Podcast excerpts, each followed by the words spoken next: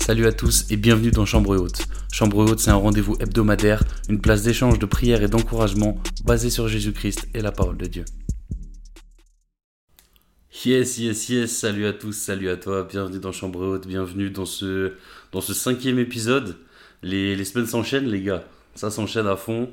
Et ouais, grâce de ouf de, bah, pouvoir animer ce podcast encore une fois. Euh, merci infiniment pour vos retours de la semaine dernière. Euh, on a des retours très positifs, donc franchement, je suis, je suis super content de pouvoir les voir. Merci euh, de voir aussi que ça encourage, que ça porte ses fruits en fait. Du coup, merci Seigneur de, de, de voir que tout ça, c'est pas fait pour rien, quoi, en tout cas. Donc vraiment, merci à vous, merci à vous, merci pour tous vos retours, merci aussi pour vos prières. Je sais qu'il y en a qui prient du coup pour ce, pour ce podcast, pour que ça puisse continuer dans le bon sens. Merci infiniment pour, euh, ben, pour cette communauté qui se bâtit euh, de semaine en semaine. Et aujourd'hui, aujourd'hui les amis, on va pas tourner autour du pot plus longtemps. Il euh, y a un message que j'avais un petit peu à cœur de, de, de, transmettre. vraiment en tout cas que Dieu m'a mis à cœur. Et c'est qu'on a notre, notre part à faire. Et que parfois la, la part qu'on a à faire est beaucoup plus importante que celle qu'on croit. Parce qu'il s'avère que je trouve, en tout cas, voilà, je, trouve en tout cas, que parfois dans l'appel que Dieu a mis sur nos vies, on adopte une attitude qui est parfois attentiste. Tu sais, un peu en se disant, mais Seigneur, Seigneur, tu vas faire ceci, Seigneur, tu vas faire cela. Et évidemment, c'est très vrai. Euh, c'est Dieu qui nous appelle, c'est Dieu qui fait naître en nous l'appel. Mais euh, on a une part à faire, on a toujours une part à faire. Et parfois, elle est bien plus grande que ce qu'on peut croire. Euh, pour être honnête, je, j'ai trouvé un, passage dans Genèse euh, au chapitre 6 qui en parle. Et en fait, j'ai recommencé euh, mon, plan de lecture de Genèse. J'ai de, pas de la Bible en tout cas en, entier. Et du coup, je reprends par Genèse évidemment. Et il s'avère que en fait, j'ai arrêté de voir Genèse euh, avant Abraham comme étant juste un, un, livre qui relate des faits, tu vois, mais juste en étant une partie de la Bible qui est, qui est utile pour moi, qui est utile euh, euh, à mon apprentissage, qui est utile et qui, qui, a, comment dire, qui a des leçons à me donner en fait, pour mon quotidien, pour moi, et qui est très actuel aussi. Donc, euh, ouais, j'ai commencé à, avoir une nouvelle vision un petit peu de, de la Genèse. Et donc, du coup, Genèse chapitre 6, pour vous remettre un petit peu dans le contexte, s'adresse le constat de ce qui est devenu le genre humain, tu vois. Bah, c'est pas beau à lire. Hein. Euh, on parle d'une terre qui est peuplée de géants, euh, on parle de, fils de Dieu qui, qui auraient vu, euh, qui aurait eu des vues sur les, les, femmes, et du coup se serait unis avec elles. En fait, il n'y a, a, pas de consensus théologique là-dessus. Il y a beaucoup de, de comment dire il y a beaucoup de, rumeurs entre guillemets. Peut-être que on parle de, on parle d'anges déchus qui se seraient qui se serait accouplé avec des femmes. Il n'y a pas de consensus religieux là-dessus, il n'y a pas de consensus théologique là-dessus. Euh, tout ce qu'on sait, c'est qu'en tout cas, il y a une précision qui est faite, c'est que il est, les, fils de Dieu trouvaient ça, trouvaient les femmes attirantes. Et en fait, du coup, euh, c'est un petit peu euh, un petit peu réduire le, le mariage et l'union de, de, de, deux personnes à quelque chose d'aussi primaire que, que l'attirance. Tu vois ce que je veux dire? Non pas que l'attirance soit pas nécessaire, on est d'accord. Mais si jamais euh, tout ce qui motive ton mariage, c'est l'attirance de ta partenaire, il y a, y a peut-être y a, peut euh, quelque chose à revoir. Tu vois ce que je veux dire? Donc on parle d'une terre qui est peuplée de géants, on parle de personnes qui est méchantes. Le verset 4, il dit euh, que toutes les pensées de leur cœur se portaient chaque jour uniquement vers le mal. Tu vois, il n'y a, pas, a pas une once de repentance, il n'y a, pas, a pas une once de, de, de, personnes qui se disent Ah, peut-être que, peut que là j'abuse. Non, non. Là, le cœur, il est porté tous les jours à faire le mal. Alors qu'est-ce qui se passe? Dieu, littéralement, il souhaite faire demi-tour. Il souhaite... Euh, il se repent en fait. En hébreu, il utilise le mot nacham, je ne sais pas si ça se prononce comme ça, mais c'est littéralement le regret. En fait, Dieu, il regrette d'avoir créé l'homme. D'avoir créé l'homme et la création, euh, les animaux, etc. Alors il décide quoi? Faire tomber le déluge. Il décide de, faire tomber une pluie qui va, qui va euh, noyer tout, homme, tout être vivant, tout animal, et éventuellement reprendre à zéro en fait. Sauf qu'en fait, au verset 8, on voit que Noé a trouvé grâce aux yeux de l'Éternel, parce que c'était un homme juste et intègre dans son temps. Donc on en, on en arrive à notre verset 14. Du verset 14 au verset 22, ça va être un petit peu long. Mais du coup, ce passage dit ceci. C'est Dieu qui parle. Fais-toi une arche en bois de gopher. Tu disposeras cette arche en cellules, et tu l'enduiras de poids en dedans et en dehors. Voici comment tu la feras. L'arche aura 300 coudées de longueur, 50 coudées de largeur et 30 coudées de hauteur. Tu feras l'arche, tu feras à l'arche une fenêtre que tu réduiras à une coudée en haut. Tu établiras une porte sur le côté de l'arche et tu construiras un étage inférieur, un second et un troisième. Et moi, je vais faire venir le déluge d'eau sur la terre pour détruire toute chair ayant le souffle de vie sous le ciel. Tout ce qui est sur la terre périra. Mais j'établis mon alliance avec toi. Tu entreras dans l'arche, toi et tes fils, ta femme, et les femmes de tes fils avec toi. De tout ce qui vit, de toute chair, tu feras entrer dans l'arche deux de chaque espèce, pour les conserver en vie avec toi. Il y aura un mâle et une femelle, des oiseaux selon leur espèce, du bétail selon son espèce, et de tous les reptiles de la terre selon leurs espèces. Deux de chaque espèce viendront vers toi, pour que tu leur conserves la vie. Et toi tu prendras tous les aliments que l'on mange, et faisant une provision auprès de toi, afin qu'ils te servent euh, de nourriture ainsi qu'à eux. C'est ce que fit Noé, il exécuta tout ce que l'Éternel lui avait ordonné. Ouais, lourd passage, euh, très instructif aussi.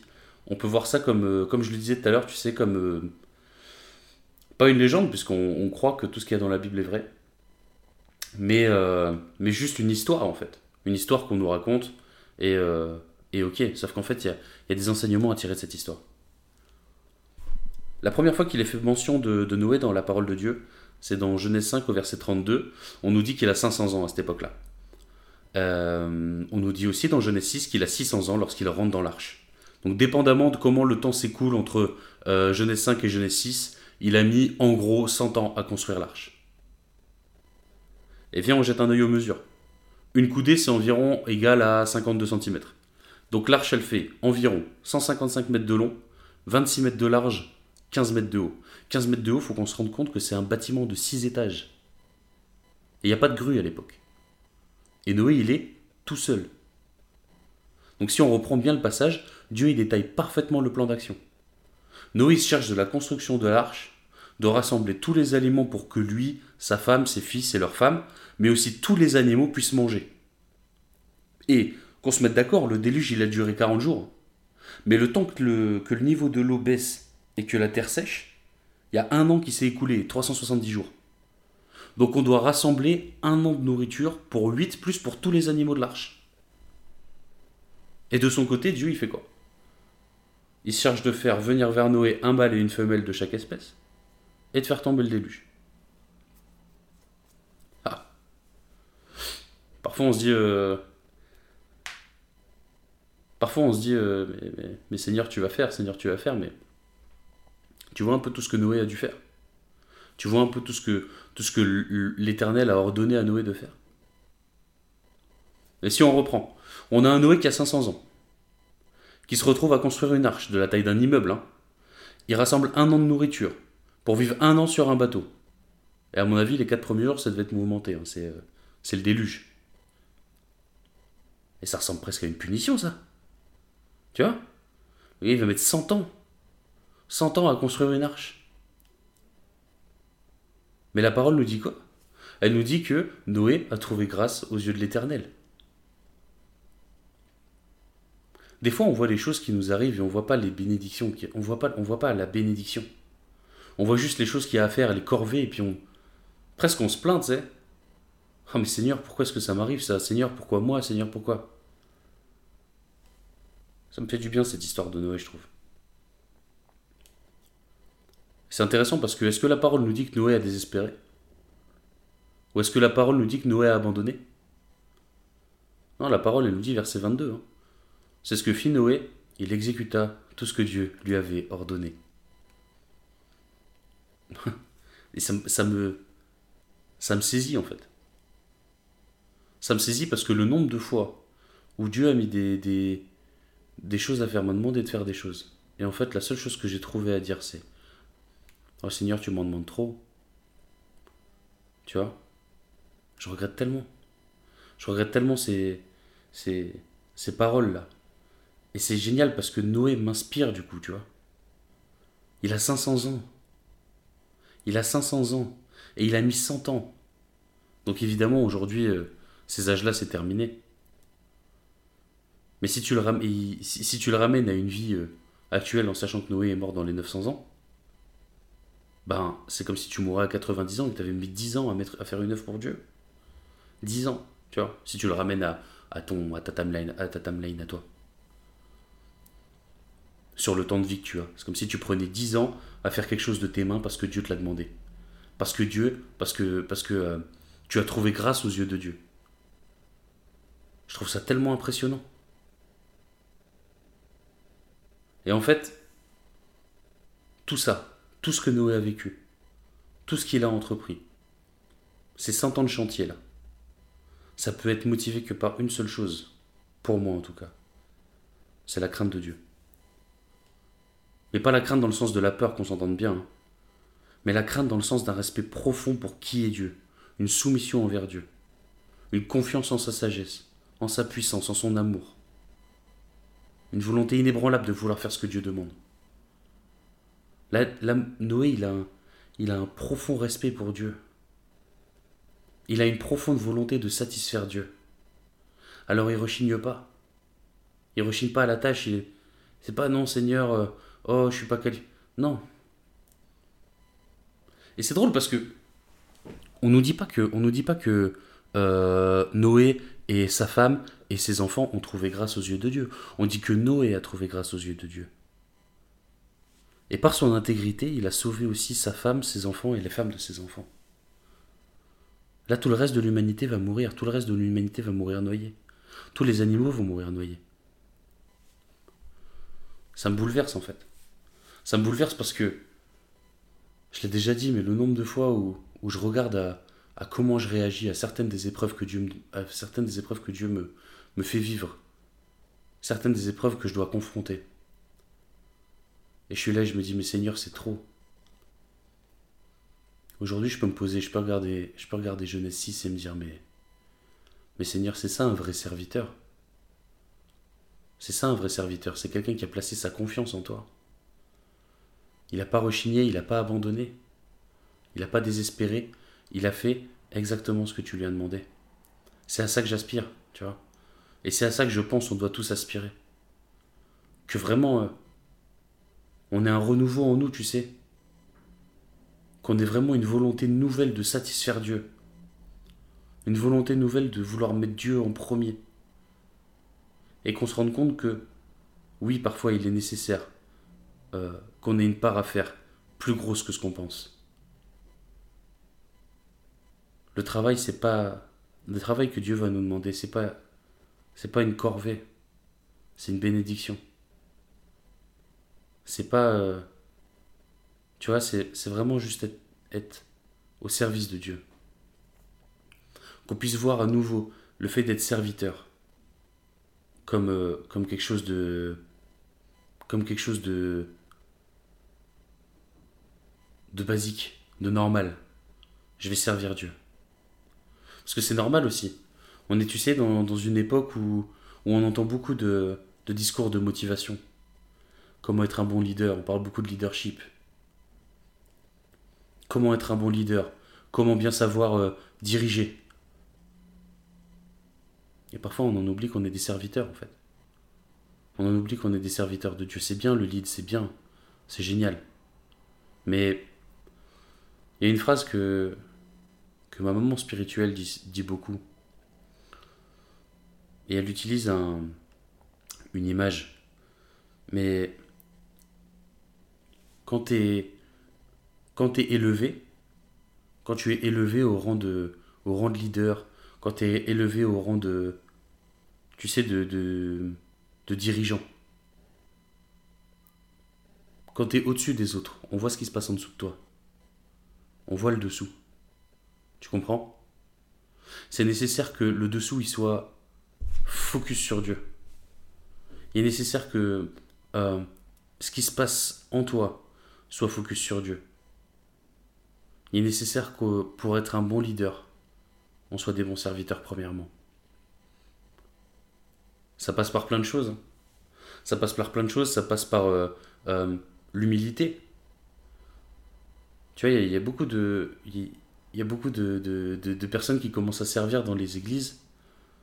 Tu sais, euh, je sais pas moi, ils, ils rangent les chaises. À l'époque du Covid, on désinfectait les chaises, tu vois, tout ça.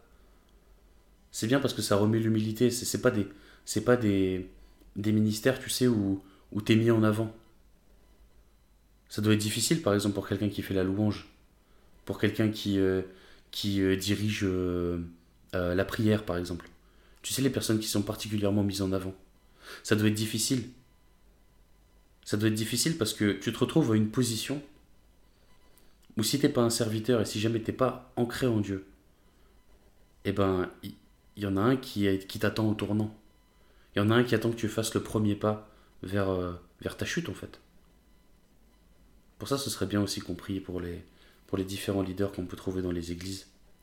Et c'est pour ça que je nous encourage tous à, à revoir un petit peu notre vision qu'on a sur, euh, sur le leadership. Pas oublier que être disciple, c'est l'objectif avant tout. C'est notre but avant tout. Être disciple, être euh, soumis à Dieu, dans la crainte de Dieu. C'est ça pour moi le... Enfin pour moi. C'est ça qui je pense est le plus important. Donc cette histoire de Noé, cette histoire dans Genèse, là, elle m'a, profondément saisi cette semaine. Je, la lisais, euh, je vous l'ai dit, euh, alors que j'avais repris ce, ce plan de lecture de la Bible en entier. Je suis retombé sur ce passage et je me suis dit, mais ce passage, je le connais par cœur. Et ça, je vous en ai parlé la semaine dernière. Beaucoup de passages qu'on pense connaître et à chaque fois, Dieu nous montre que non. Tout ce que tu penses avoir compris, tout ce que tu penses connaître, j'ai encore tellement plus à te montrer que ça. Et merci Seigneur pour ça.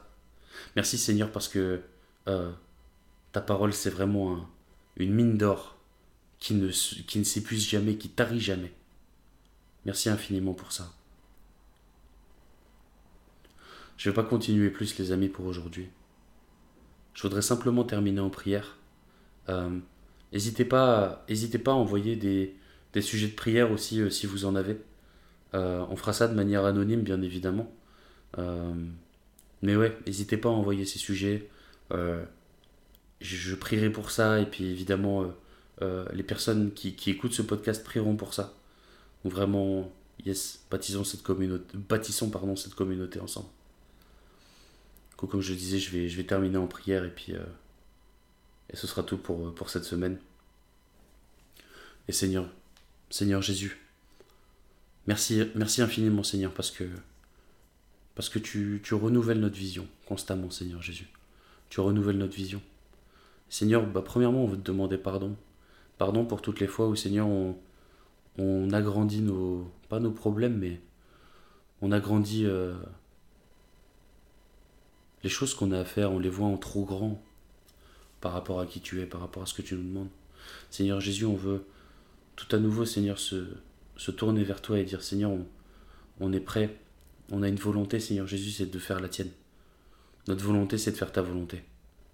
Ce que tu dis dans ta parole, Seigneur Jésus, fais de l'éternel tes délices, il te donnera ce que ton cœur désire. Pas pour me donner ce que mon cœur désire profondément, Seigneur Jésus. Pas pour me donner ce que mon cœur désire de manière charnelle, mais parce que je fais de toi mes délices, forcément mon cœur est tourné vers toi et mes désirs sont tournés vers les tiens. Seigneur Jésus, fais de nous des personnes assoiffées de toi. Des personnes à qui tu peux confier des missions qui les, accompliront sans rechigner, Seigneur Jésus. Qui les accompliront sans désespérer, sans abandonner. Mais juste qui les accompliront parce que tu as demandé qu'on le fasse. Seigneur, viens, viens transformer tout à nouveau notre vision. Viens transformer tout à nouveau notre, volonté de te servir. Seigneur Jésus, viens, viens montrer que. euh, viens pointer du doigt, Seigneur Jésus, là où il faut.